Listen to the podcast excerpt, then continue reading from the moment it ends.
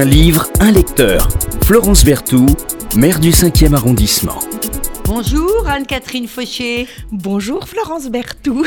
Alors ce matin, vous nous parlez de Pour tout l'or des mots de, Claude Gagnère, euh, qui n'est pas Claude Gagnère, euh, un magnifique euh, restaurateur, mais qui est un écrivain français euh, qui euh, n'est malheureusement plus de, de, ce monde, euh, amoureux fou de littérature. Et c'est qui a d'ailleurs participé à la création de France Loisirs, dont il est devenu un des directeurs littéraires à son époque. Et c'est Lafont qui lui a conseillé d'écrire sur les mots. Exactement. De réunir deux ouvrages qu'il avait publiés antérieurement et de créer cette... Euh, cette Bible, on peut le dire. allez, allez on dit une Bible dictionnaire. Mais alors on dit une Bible dictionnaire. Alors moi je, moi je me suis dit, puis on va revenir sur votre parcours quand même, mhm. qui n'est pas commun, euh, chère euh, Anne-Catherine Fauché.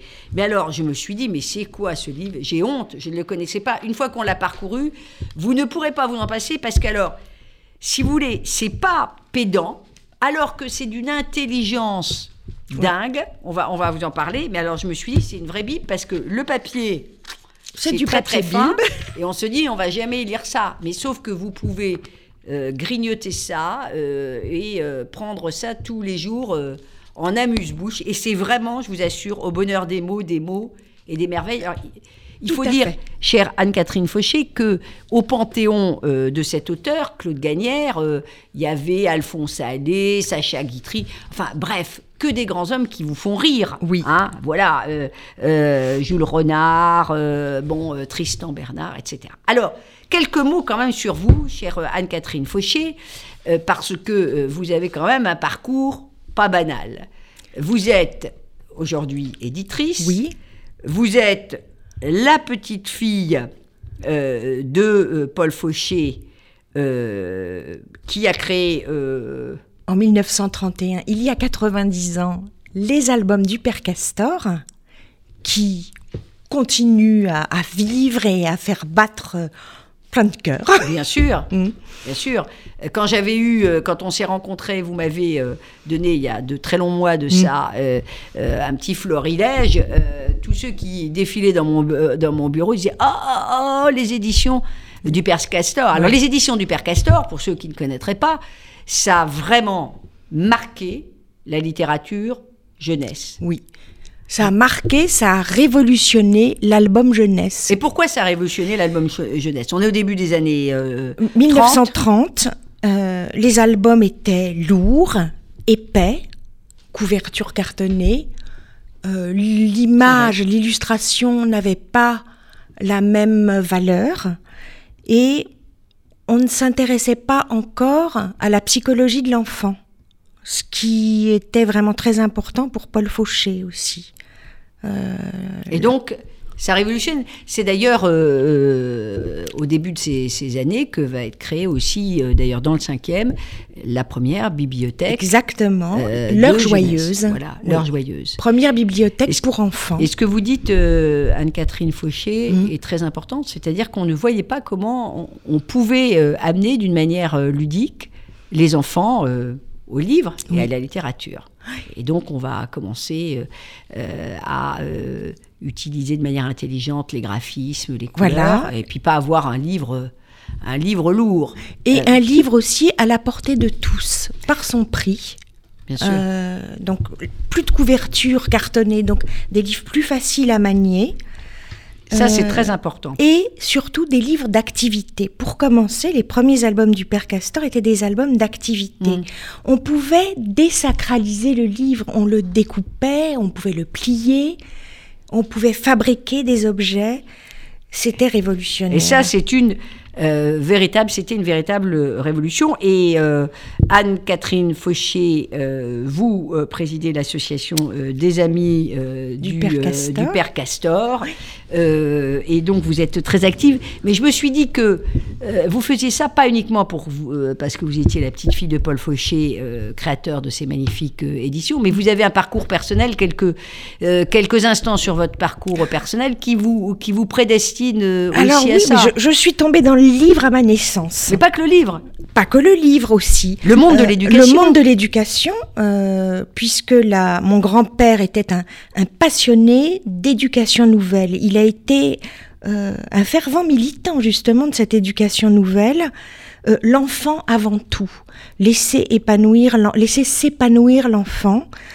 et très très jeune, je me rendais compte déjà à l'école que euh, l'éducation, enfin à mon époque, hein, c'était encore pas si facile, euh, méritait euh, d'être plus prise en compte. On devait prendre plus en compte la psychologie de l'enfant, notamment. Et c'est quelque chose qui va être. Voilà, je me suis intéressée à la psychologie. J'ai eu une formation en psychologie et et vous avez poursuivi euh, une euh, carrière, euh, enfin une formation de, psychothérapeute pour enfants. Vous avez été rééducatrice auprès d'enfants qui étaient très lourdement atteints de malformations. Voilà, un temps. Et puis. ça vous a marqué, Ça m'a beaucoup marqué, oui. C'était. et vous avez dit sans espoir de guérison, certains étaient conscients de leur propre Exactement. Les enfants savaient qu'ils allaient disparaître. Oui. Donc il fallait aussi les soutenir. Euh, leur apporter euh, une écoute, un, échange, euh, un peu de joie de cette vie et, et, le livre, vous arriviez à les raccrocher au livre? Sans arrêt. Sans le livre, l'image, le dessin, je dessine beaucoup aussi. et j'ai été sollicitée par un éditeur euh, qui s'intéressait à, mon expérience. Et je suis entrée dans l'édition. Et vous avez plongé dans ce Et j'ai plongé. Et... vous êtes formée. Comme vous étiez formée au métier d'aide-soignante, parce que vous êtes euh, euh, très pudique sur votre ah, parcours. J'étais même pas aide-soignante. enfin, en tout cas, vous avez. agent hospitalier. agent hospitalier, mais agent hospitalier auprès de personnes qui étaient. Oui, là aussi en fin de vie. en fin de vie. Oui pour tout l'or des mots. Oui. L'or des mots. Alors, je vais introduire ce magnifique dictionnaire. Euh, franchement, livre d'occasion, 9,10 euros à la portée de tout le monde. Ça va embellir, embellir des heures entières, parce qu'encore une fois, ça, se lit en le prenant euh, par n'importe quel, euh, par n'importe quel bout. Euh, moi, j'ai envie de. Alors, vous avez, euh, vous avez des lettres. Alors, vous, vous suivez comme un dictionnaire, hein, donc euh, barbarisme, mais aussi Sacha Guitry. vous allez trouver distique, dictionnaire, coquille, comble. Et vous dites, mais c'est quoi ce truc? Proverbe, pataquès. Bon. Alors, moi, j'ai envie de démarrer par barbarisme parce que ça va vous permettre juste d'avoir un petit avant-goût de ce qu'est ce magnifique pour tout l'or des morts aux yeux des Grecs de l'Antiquité, étaient barbares tous ceux qui n'étaient pas nés grecs. C'est fatal, on est toujours l'étranger, euh, donc le barbare de quelqu'un. Et aujourd'hui, le danger se rapproche, les Français eux-mêmes s'en chargent. Notre langue de prince, disait le fameux Paul Gut, académicien qu'on ne lit plus euh, maintenant, hélas. Notre langue de prince est devenu un prince avec un S. Hein, euh, mm. Chacun est un prince.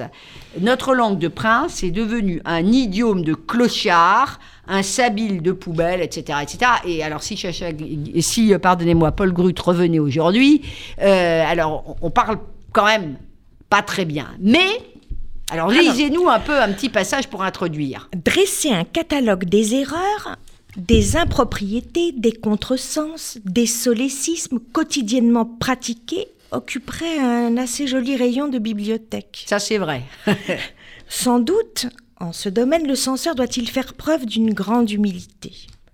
Parler un français parfait, dénué de toute impureté, exempt du moindre vice, n'est à, la portée que de quelques académiciens vigilants ou d'une poignée de grammairiens sourcilleux. Bon. Tous les autres, ces gens de bonne volonté qui considèrent qu'aucune langue au monde n'est plus belle que le français, qu'aucune au monde n'est plus digne d'être chérie et respectée, doivent s'efforcer de le traiter comme un ami d'enfance, à qui l'on souhaite épargner les meurtrissures de la rue et les agressions et les agressions du vulgaire. Bon, franchement, donc c'est une introduction qui est pleine d'humour, de fantaisie, euh, euh, d'humilité aussi. Traiter le français comme un ami d'enfance. Il faudrait qu'on apprenne ça euh, dès notre plus jeune âge. Donc, et il démarre comme ça, par exemple, sur le barbarisme. Alors, il y a, d'autres choses avant, hein, il y a annonce, mais je trouvais très sympathique de démarrer sur le barbarisme. Alors, il nous donne un exemple. Attention, est-ce qu'on dit aller à vélo ou aller en vélo? Alors, Anne-Catherine Fauché, ne regardez pas euh, vos Moi, j'aurais dit aller à vélo. Eh bien oui, bien sûr, euh, aller à vélo. On va à vélo comme on va à cheval. Car on n'est ni dans l'un, ni dans l'autre, mm. pauvre bête. En revanche, on va en voiture et pas à, voiture. Et là, on se dit, mais des barbarismes, j'en fais forcément euh, souvent. Et puis alors, il y a des petits trucs marrants. Attention à l'emploi d'avatar, autre barbarisme. Alors, vous, vous allez en trouver plein comme ça. Hmm. Un avatar est une réincarnation comme celle, euh, évidemment, que subit Vishnu mais pas dans le sens de catastrophe. Combien de Françaises et de Français qui ont pourtant des lettres dire quel avatar? Ben non, hmm. un avatar, c'est euh, une transformation, c'est pas une catastrophe. Bon, et puis après on se marre parce que dit attention, dites cacophonie, dites pas cacophonie, etc., etc. Donc on peut se passer des après-midi pluvieuses ou pas pluvieuses, franchement en s'amusant parce que c'est comme ça, tout le long. Tout le long. Tout le long, oui. Et alors, les fautes d'orthographe. Alors là, les fautes d'orthographe, euh, il les traite avec humour aussi. Fautes d'orthographe, on en, on en fait tous. Euh, alors, vous allez, vous allez nous, nous, donner un petit peu, un, petit peu, un petit peu envie euh, à propos des fautes d'orthographe. Une anecdote sympathique qu'on va retrouver chère Anne-Catherine Fouché, dans Pour tout l'or du monde. Oui. Elle est d'Alphonse Allais. Il va au restaurant. Vous vous souvenez de celle-ci? Allez-y, je vous. Il étudie la carte. Et le garçon arrive pour prendre la commande. Et qu'est-ce que dit Alphonse Allais? Pour commencer, je prendrai une faute d'orthographe. Alors, ça nous arrive quand même souvent hein, de voir une belle photographe, une belle faute d'orthographe euh, entre euh, le plat principal et euh, ou, l'entrée et le dessert. Et alors le garçon dit Pardonnez-moi, monsieur, il n'y en a pas. Et dit Alors pourquoi, dans ce cas, les mettez-vous sur le menu? Réponse d'Alphonse Allais. voilà. Et c'est comme ça c'est comme ça euh, tout le long, tout le long, tout le long. Quel est le passage que vous, que, vous préférez dans tous Alors, il y a les calembours, il y a, alors, il y a, il y a, des, il y a des formules, on ne sait pas ce que c'est. Hein, euh, Centon, euh, C-E-N-T-O-N-S, je dis, c'est quoi ce truc-là? Euh, à ne pas confondre avec les santons euh, euh, S-A-N-T-O-N-S, bon, etc. c'est un jeu littéraire. Enfin, on apprend plein, plein de choses Oui, tout à fait. Et je vais vous dire aussi pourquoi j'aime ce livre. Oui. Il ne s'agit pas d'un livre de cuisine. Pourtant, il met en appétit. On le grappille, on le dévore. Vous allez voir que si vous plongez dedans, c'est terminé. C'est vrai. C'est un recueil qui nous emmène aussi au pays des mots. Le voyage commence par la lettre A. Oui, vous avez raison. Et s'achève en beauté à la lettre Z. De ces mots, on va découvrir leur musique, leur saveur, leur facétie, parfois leur gravité. C'est vrai. Euh, pour tout l'heure des mots, si je réfléchis, m'accompagne depuis plus de 20 ans. Euh, depuis que je l'ai feuilleté dans une librairie du 14e arrondissement, le libraire avait accepté que je retire le film ah, bah plastique qui l'enveloppait. Il a sa place sur ma table de nuit, à côté d'autres lectures éphémères. J'ai toujours aimé les mots aussi, leur sens, leur non-sens, leur contresens, leur facétie. J'adore les dictionnaires, donc ça Ah ben. tombe parfaitement. Petite, on m'offrait Alphonse Allais. Il paraît qu'il s'était constitué une bibli- une- un musée dans son appartement. Il avait d'ailleurs le crâne de Voltaire enfant. Ah, Et il avait aussi une tasse avec anse à gauche pour les gauchers. On m'offrait Raymond Queneau et l'Oulipo, l'illustre ouvroir de littérature potentielle. c'est quoi ça? C'est la signification de l'Oulipo. L'illustre ouvroir de littérature potentielle. Pierre Dac? Ah, et puis Pierre n'oublions pas aussi, alors il ne fait peut-être pas partie de l'ouvrage, Raymond DeVos, qui a quand même une place de choix dans mes... C'est vrai, alors je l'ai pas vu, mais j'ai pas tout lu, hein, Ah ouais. franchement, parce que comme vous l'avez très bien dit, euh, on picore. J'ai vu. Francis Blanche. Oui. Bon, alors les jeunes, ils savent plus qui était Francis Blanche, qui était Pierre Dac. Mm. Alors même les très jeunes, hein, allez lire parce que c'est extraordinaire. Vous allez redécouvrir. Franchement, c'est c'est Oui. c'est- très très euh, amusant. Ah, je vous propose de vous lire quelques extraits de cette mine d'or de mots. Alors allons-y. Allons-y. Alors, une anagramme, oui, c'est féminin. On ne dit pas un anagramme. C'est un simple jeu de lettres qui indique un 9 fois sur 10, on dit, On dit un, un, anagramme. anagramme. oui. Donc c'est un Une lettre- anagramme. une anagramme. Eh oui, oui, oui. Donc, Alors, euh, une anagramme. par exemple, aspirine. C'est l'anagramme de parisien. Ministre au singulier est l'anagramme d'intérim au pluriel. C'est un petit extraordinaire clin ça. d'œil. Ça, c'est extraordinaire. L'anagramme, l'anagramme de Parisien, parce qu'évidemment, si l'un est l'anagramme de l'autre, euh, et inversement, hein, quand même. Bon, Oui. on a bien tous compris. Donc, l'anagramme de Parisien aspirine et l'anagramme de ministre intérim, euh, accordez-moi que c'est la prédestination. Hein. Tout à fait. Alors ça, c'est pour une anagramme. Oui.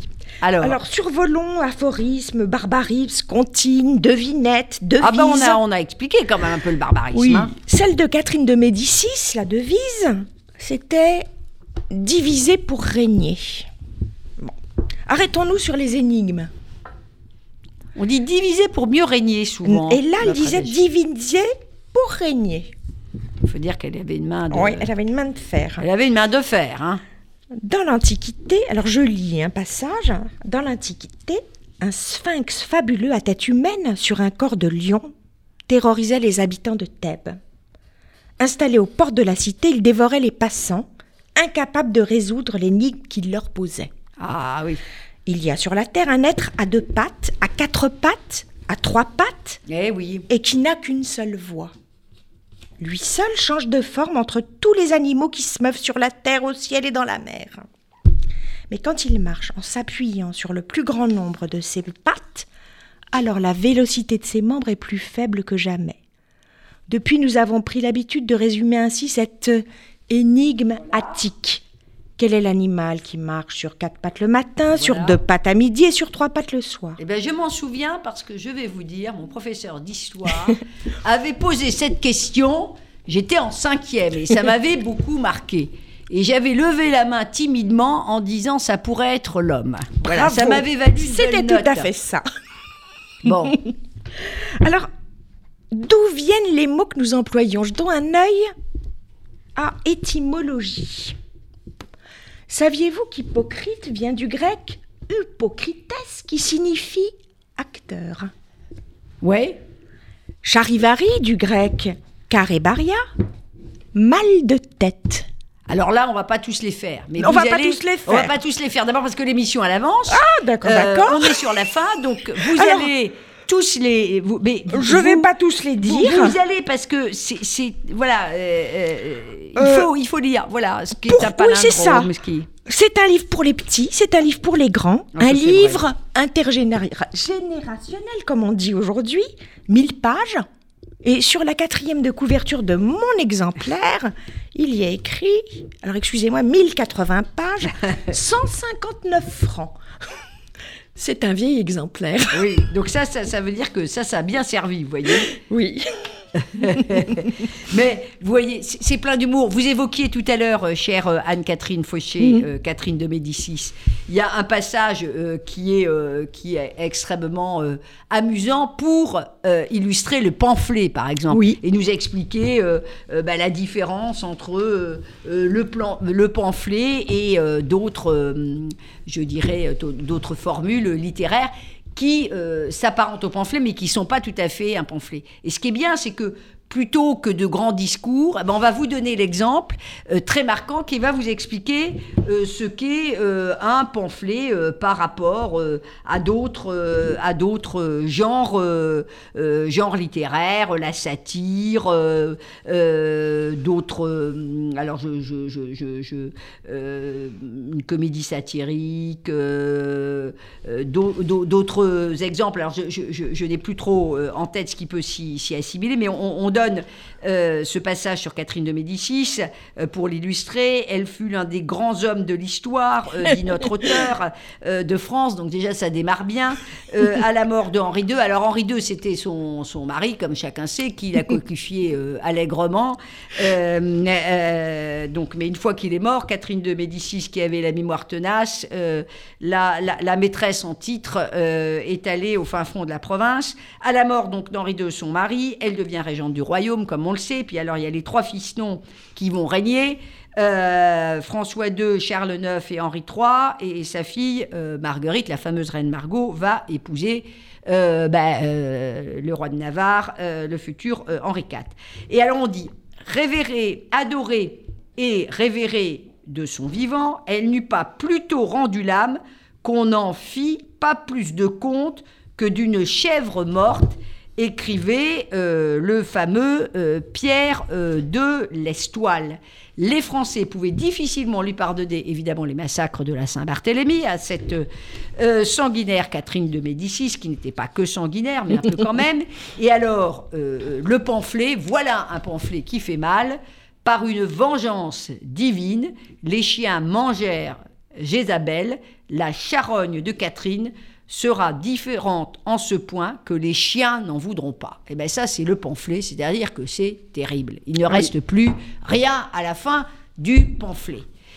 Anne-Catherine Fauché, merci. Merci beaucoup. Merci de nous avoir fait découvrir Pour bah, votre bréviaire. Est-ce que je peux dire, est-ce que j'ai le droit de dire que c'est votre bréviaire? Allons-y, oui. Allons-y. Dictionnaire, bréviaire, laïque, bien sûr, au bonheur des mots et grâce à vous, euh, Anne-Catherine Fauché, petite euh, fille euh, de Paul Fauché, dit le père Castor, et vous-même éditrice, eh bien, on a beaucoup de morceaux choisis et ça fait rire. Sur la couverture, aphorisme, la laideur a ceci de supérieur à la beauté, qu'elle dure. Épitaphe, je vous l'avais bien dit que j'étais malade. Ça, c'est une épitaphe anonyme, etc., etc., etc.